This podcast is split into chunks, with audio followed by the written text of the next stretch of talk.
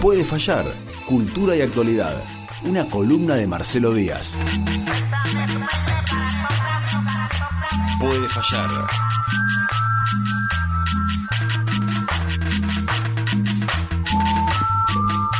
Y ahora sí, lo saludamos formalmente. ¿Cómo le va, señor Díaz? ¿Cómo va, Linares? Pero, rozagante.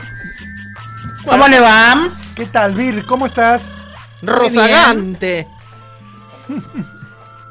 Marcelo, hoy tenés uno de esos temas eh, para hablar una hora, tranqui. Tenemos 12 minutos igual, pero... Sí, sí. Hoy va a ser para cortito como patada vine a de chancho. Vine ¿no? a la radio eh, eh, diciéndole a Facundo, qué lindo hoy Marcelo tiene uno de esos temas para divagar. Eh, y me dice, sí, sí, sí. Bueno, tenemos 12 minutos. Bueno, hablemos poco nosotros y mucho Marcelo. No, no, pero en realidad justo... eh, Justo era al revés hoy. Era al revés hoy. Era... eh, no, vengo leyendo fundamentalmente temas por temas de cultura, pero en, en este momento, siempre, pero en este momento más, los temas de cultura son transversales a otros temas, ¿no? Sí. Entonces, venía leyendo qué situación deja en el mundo de la cultura la pandemia a nivel mundial, ¿no? Distintos artículos. Sí. Y eso va cruzado también con espacios públicos, Mm. con salud, eh, con salud mental, ¿no? Y algo en lo que se está haciendo mucho hincapié, que, que me interesaba particularmente plantear, era qué tipo de ciudad nos va a dejar, nos está dejando la pandemia, ¿no? Sí, que nos ha modificado la vida y eso repercute en las ciudades. sí, Exacto, digo, nos ha- obvio. a cada uno, cada uno de nosotros hemos tenido cambio en nuestra vida, Sí. pero también se han producido cambios a nivel de la ciudad.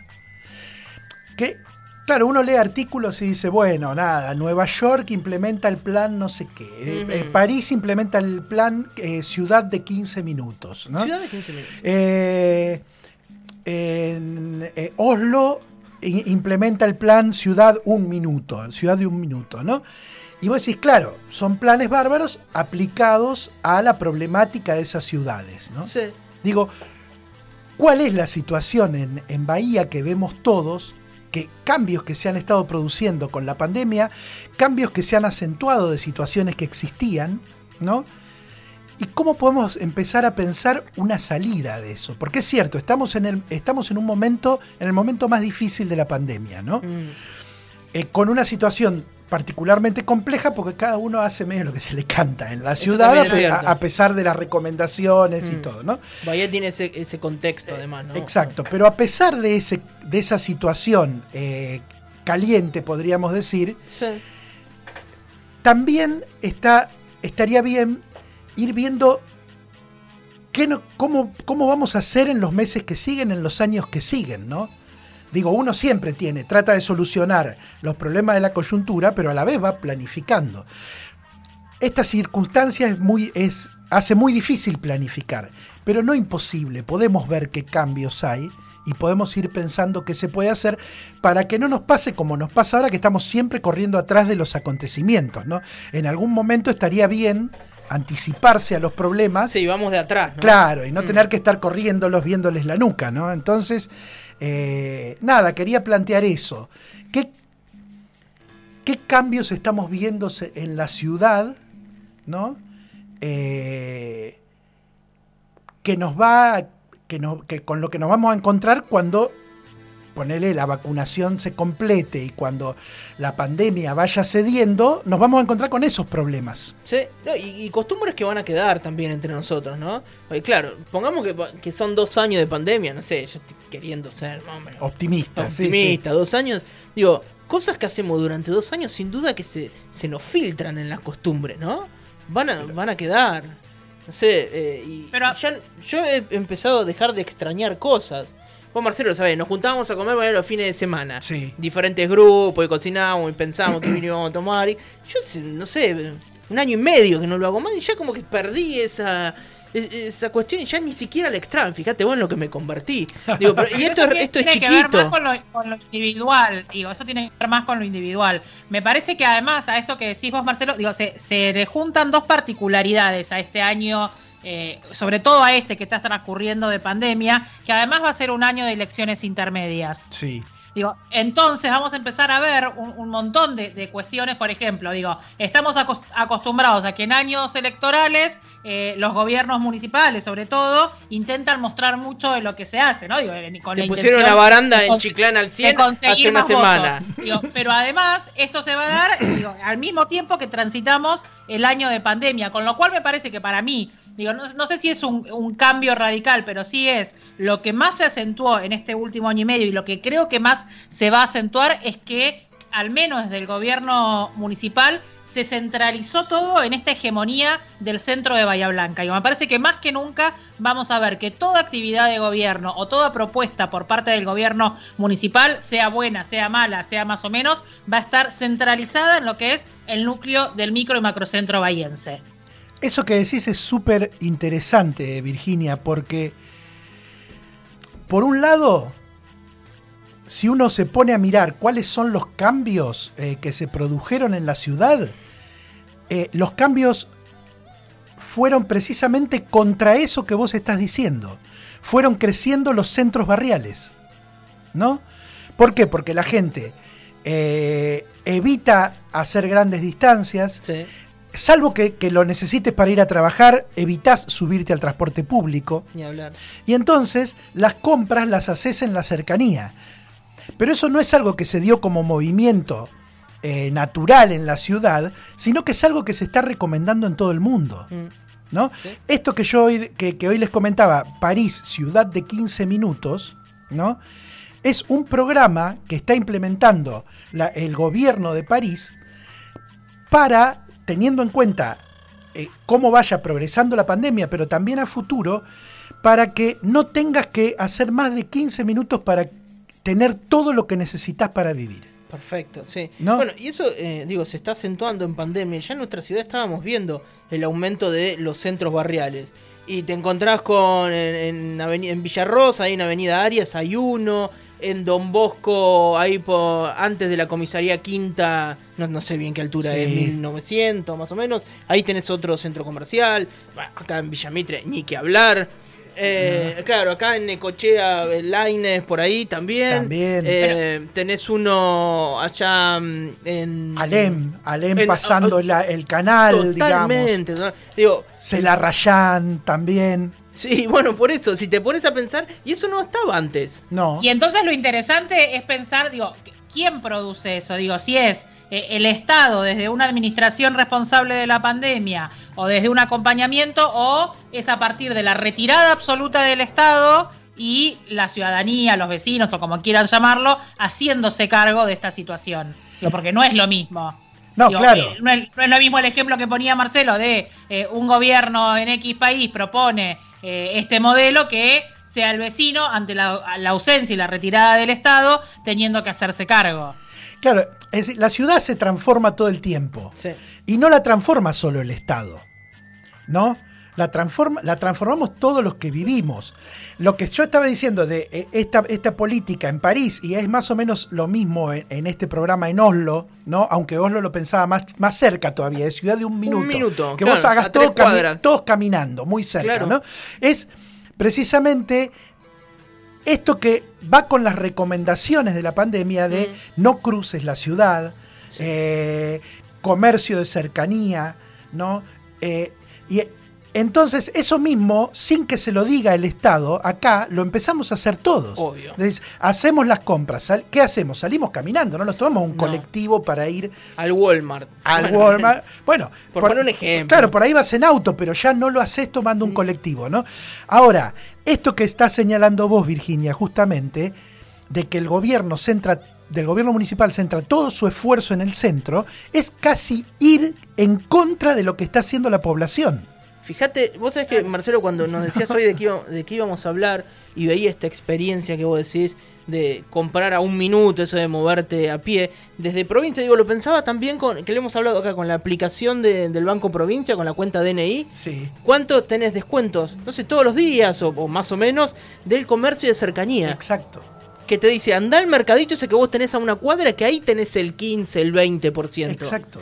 Y, y te lleva a que no te vayas al Walmart a 45 cuadras. Porque eso tiene cuestiones que tienen que ver con el urbanismo, ¿no? Reducís la circulación, favoreces la circulación peatonal o en bicicleta, ¿Sí?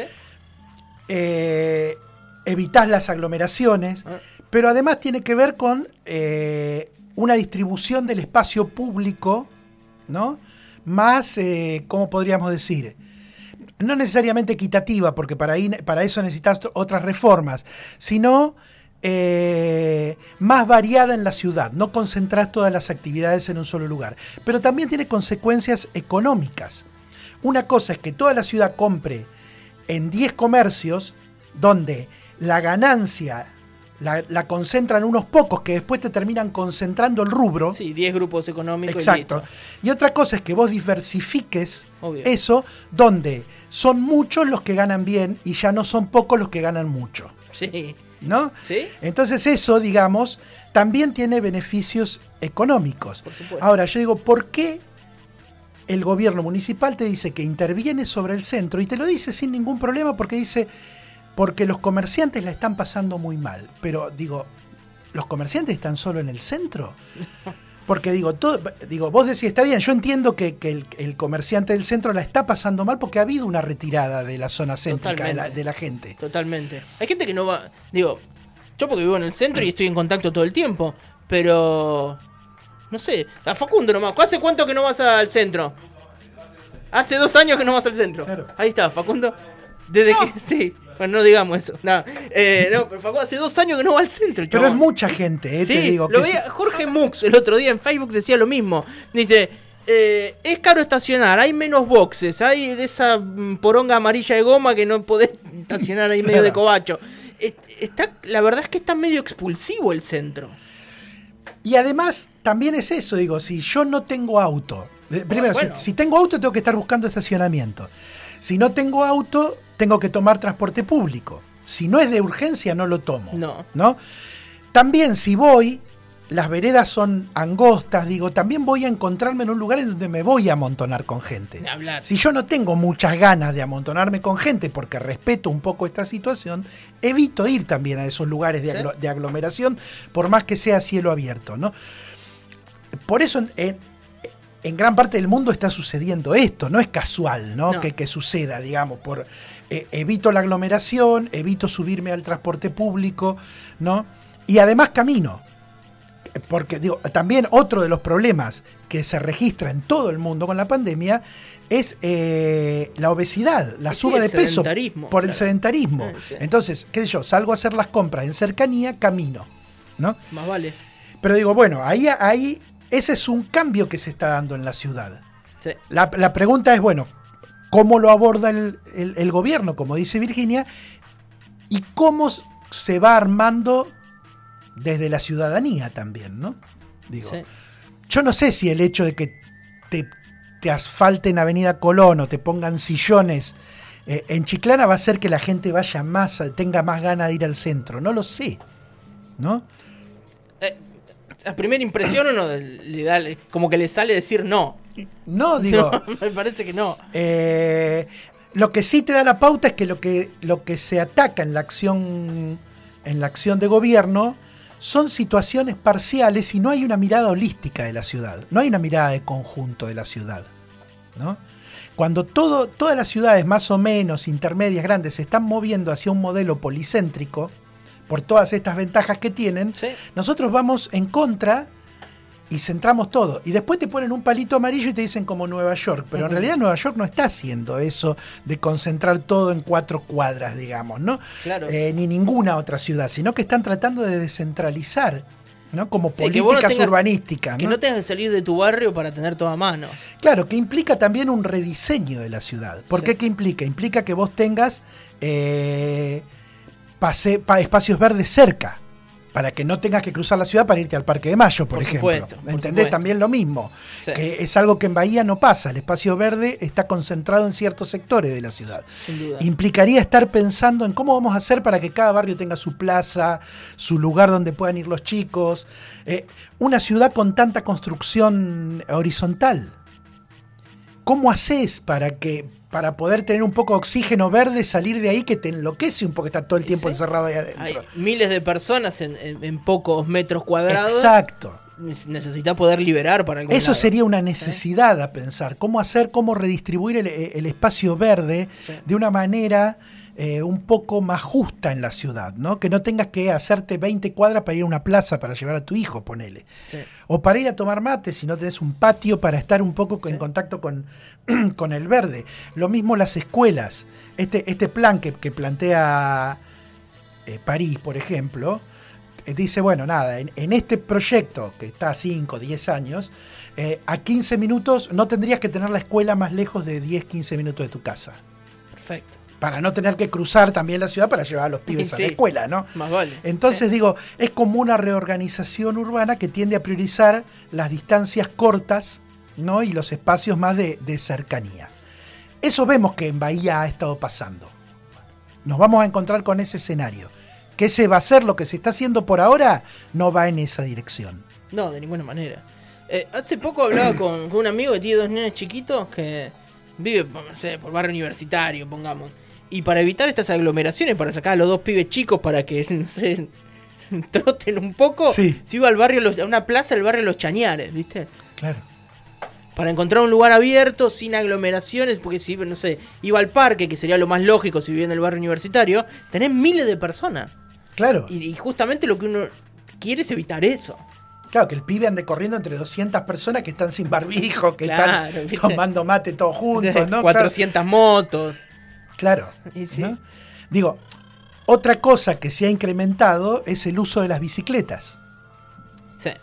Bueno, ha habido, nosotros hablamos el año pasado con la gente de Olmo, De Olmo. que nos decía, bueno, ya no había ni siquiera insumos. Hasta hace un tiempo vos ibas a comprar, no sé, si te rompía la pata de los cambios de la bicicleta, y no tenían. Eh, Shimano es la de tu bici. Dice, no, no tenemos y no sabemos cuándo vamos a recibir, no sabemos nada. Y aumentaron, no sé, duplicaron el precio de, Claro. de las bicicletas y, y es impresionante eh, lo que se ha movido. Claro. Es tremendo. Eso te genera otra situación. ¿Cómo abordás eso? Primero, las bicicletas están caras, no todo el mundo se puede comprar una Muy bicicleta. sí. ¿no? Sobre, Sí, sobre sí. todo si la usás para hacer distancias de 2, 3 kilómetros, Claro, de ida y de vuelta, ¿no? Sí, no en una que no te sirve plegable. una aurorita porque No. terminás con las piernas como Blas Yunta, ¿no? Entonces, ¿cómo, cómo haces para, para ad- adquirir una bicicleta nueva? Sí. Bueno, ahí, por ejemplo, el municipio no ha hecho ningún plan. Vos tranquilamente podés juntarte con, la- con las bicicleterías y decir, bueno, favorezcamos un plan de compra de bicicletas en donde eh, las bicicleterías que se sumen a este programa tienen una deducción impositiva pa, pa, pa, para que tengan una línea de precios más Sí. o menos accesible al La laburante que es el que por ahí la necesita. Claro. ¿No? Sí, sí, sí. Digo, ese tipo de programas que puedan acercar, porque digo, no solo haciendo ciclovías vas a hacer que la gente ande en bicicleta. No, También necesitas que tengan una bicicleta, básicamente, ¿no? como el Eh, primer eh, o- paso. O, primero tendrías que pensar en eso y después haces la ciclovía, o a la par por lo menos, ¿no? Digamos, ¿cómo haces para saltar la brecha económica para que puedan adquirirse adquirir una bicicleta? Gente que a veces que también la necesita para laburar. Sí. Porque una de las de la, la ciudad que nos deja la pandemia es también una ciudad muy desigual económicamente. ¿No? Entonces digo, concentrémonos en la bicicleta. ¿Qué haces para que se pueda acceder a la bicicleta? ¿Qué haces para que vos puedas ir en bicicleta a todos lados? Porque, por ejemplo, yo voy al laburo, voy y vengo en bicicleta. ¿Por qué? Porque la entro al trabajo. Claro. Ahora, si yo tengo que ir a otro lado y la tengo que dejar afuera, Perdiste. no voy en bicicleta ni Y a no. gancho, prefiero ir caminando. Porque Sí, si por- no me la afanan, ya Sí, lo sabemos. vale, vale. Entonces digo, por más que po- vos pongas unos paros, palos cromados, ¿viste? Para que nadie va a dejar la bicicleta ahí si se gastó 50, 60 lucas en una bici sabiendo que te la van a afanar. Ya no se ven bicicletas atadas por ahí. A mí me llama la atención cuando lo veo a Frank que viene en bici y deja la bici rodó 29 atada acá abajo. Claro. Viste, digo, Entonces digo, bueno, que, que si vos querés que, que- que haya una mayor movilidad, ¿cómo resolvés ese tema? Son cuestiones simples, ¿eh? Ah. Pero que si no las resolvés, no, no resolvés las más grandes. sí, ¿No? Digo, Sí, sí. Ese, ese tipo de cosas, ¿no? sí. Eh, después, otra, otra situación que, que- que recién mencionaba. Una ciudad con un mayor desempleo. Sí, eso, sí. ¿Cómo vamos a hacer con eso? ¿No? Digo, vam- vamos a tener, vamos a encontrarnos con ese problema. Hoy yo la escuchaba a, a Vanina González y todo lo que decía es que el gobierno nacional tenía que generar empleo. Claro, lo escuchamos en el informe hace un ratito. Hace un rato, por eso Sí, digo, sí. ¿cómo? Digo, tendríamos que tener, estar pensando en políticas de empleo porque nos vamos a encontrar con, con ese tipo, ya tenemos esa situación, ¿no? Pero digo, hoy no está en los primeros planos porque, bueno, está en los primeros planos el hecho de que no hay camas en los hospitales. Bueno, pero sin ir más lejos, digo, em- te pones a pensar de hacia dónde va el mundo del trabajo. Eh, estoy como Lucas Castiglioni acá. Eh, te pones a pensar hacia dónde va el mundo y es eh, de menos empleados. bueno, Digo, y la pandemia lo ha acentuado. Lo hablábamos, una hela- por ejemplo, las heladerías. Hay heladerías en el centro que ya tienen gente que sirve helado nada más y está la aplicación de pedido ya que te va tirando una comanda interminable donde Claro. ya no hay nadie que atiende el teléfono, ya no hay nadie que atiende al público. Digo, ahí hay menos empleos. es- son dos ñatos sirviendo el helado y mirando la comanda que va saliendo interminable. Exacto. Eso va a pasar. Después eh, Ahora pasan los restaurantes también. Esa gente que se va quedando sin Eh, empleo sí. son tus vecinos. Pero es no decir, hay gente que, que vive en el mismo lugar donde vivís Claro, vos. claro. ¿Cómo te haces cargo de esa situación Sí, de algún modo, no? Sí. Eh, y después, y como para, como para ir cerrando, lo podemos retomar el miércoles que viene, ya con, desarrollando algunos puntos y viendo qué se está haciendo en otros lados, ¿no? Digo, no para copiar, sino para pensar que eh, frente a situaciones semejantes en todo el mundo, desde desde determinadas características de ciudad se emplean determinadas soluciones. Mm. ¿Qué se podría estar haciendo acá? Cuando uno lo que ve es que no se está haciendo Sí. mucho, ese es el tema, ¿no? Y, y también me parece interesante poder plantearnos, digo, no solamente qué se está haciendo o qué se podría hacer, sino qué fueron, qué- cuáles fueron las cosas que pasaron para que lleguemos a esto donde estamos. Digo, para, pa- para que Vanina González pueda decir hoy muy suelta de cuerpo que hay, hay que generar trabajo, ¿no? Como si lo dijera yo desde mi casa y no ella como funcionaria que tiene entre sus funciones la de ver cómo se genera trabajo. Claro. Digo, pasaron un montón de cosas antes. Digo, pasó una secretaría, una dirección eh, de empleo que estuvo ninguneada desde el inicio de la gestión GAI. Eh, que la va manoseando y que un momento eh, está a cargo de una persona, en otro momento a cargo de otra, en otro momento funciona solo como eh, dirección de empleo, en otra funciona como dirección de empleo, de juventud, de política, no sé qué. O sea, digo, hubo un montón de factores que llevaron a que hoy tengamos lo que tengamos. Digo que también me parece interesante poder recapitular sobre eso, digo, porque si no, digo, si, solamente buscamos, digamos, qué hacen en otros lados y, cómo lo mejoramos, digo, para mejorarlo también hay que ir un poco para atrás y ver cómo llegamos. Sí, para mejorarlo tenemos que, saber qué pasa en la ciudad, digamos. Primero tenés que tener un diagnóstico, tenés que tener números, tenés que saber qué problemas estructurales te vas a encontrar, porque, digamos, no todas, la- no todas, por eso siempre decimos, bueno, a ver, que en Nueva York pongan palitos amarillos, no quiere decir que acá poniendo palitos amarillos nos vamos a transformar en Nueva York, No. porque son dos realidades distintas y en un lugar, lo que funciona en un lugar puede no funcionar en otro, ¿no? Vale. Y nosotros tenemos que buscar las soluciones acá, para eso es conocer los problemas de la ciudad, tener los datos ¿no? de eso, eh, y conocer también esto que, que marca Virginia, ciertas como problemáticas estructurales, históricas que tenés, porque son... eh, lo- te está hablando de falta de prácticas, eh, situaciones que tienden a cristalizarse, ¿no? Eh, Y medio como que estás, tenés que arrancar de cero en algunos casos. Y después, como para cerrar, yo diría que hay dos situaciones que las vemos muy claras todos los días. Por un lado, el hecho de que muchas organizaciones sociales, sobre todo en los barrios periféricos, se han fortalecido mucho durante la pandemia. Si uno eso lo puede ver de, con ojos positivos, ahí hay un gran activo de experiencia para trabajar, para solucionar problemas. ¿no?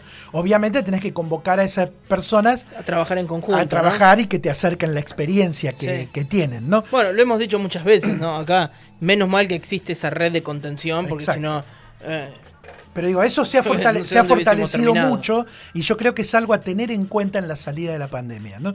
Y lo otro es que eh, el discurso de eh, que no me afecte a mí también se ha fortalecido mucho en la ciudad. Mientras no me afecte a mí no hay ningún problema. Eso digo, lo estamos escuchando todo el Mm. tiempo como no lo escuchábamos años atrás. sí.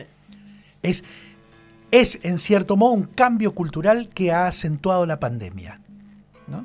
Digo, yo no puedo cerrar mi comercio, yo no puedo dejar de hacer esto, yo no, eh, que lo haga otro, yo no puedo, ¿no? Yo, eh, digo, y no te lo está diciendo el tipo que no tiene un laburo fijo, que tiene que salir a hacer una chanca porque si no, no come, porque Es tiene que entendible. juntar, ¿no? Obvio. No, que, que en ese punto, bueno, le puedes decir, bueno, no, No, comas, ¿no? no, obvio. Te lo, te lo está diciendo gente que... eh, La tiene toda. Claro, que tiene mucho dinero, digo, Sí. que está bien, es cierto, va que son los que llegan a los medios también, digo, Claro. porque el ñato que si no sale a- con la bicicleta a no hacer no sé qué, el, el afilador de cuchillos, si no sale a afilar cuchillo en su bicicleta Claro. no come, ese no sale, no habla en los medios. Fíjate quiénes son los que hablan en los medios. claro. Digo, o eso de no, yo no puedo cerrar mi escuela o mi hijo tiene que ir sí o sí a la escuela. Digamos, ese tipo de discursos que acentúan lo, lo individual van en contra de esta mirada holística que decía, Sí, ¿no? De, de sí. la ciudad.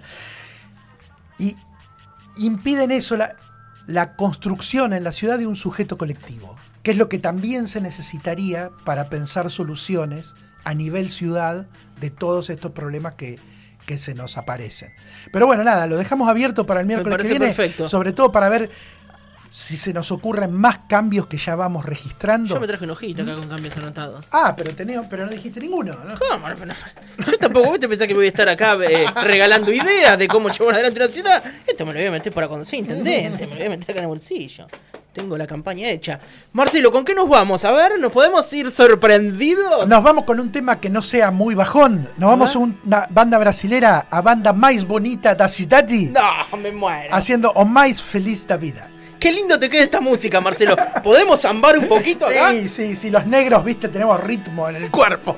Qué lindo. Nos encontramos el miércoles que viene con esta el promesa. miércoles. Esto fue Puede Fallar con el señor Marcelo Díaz.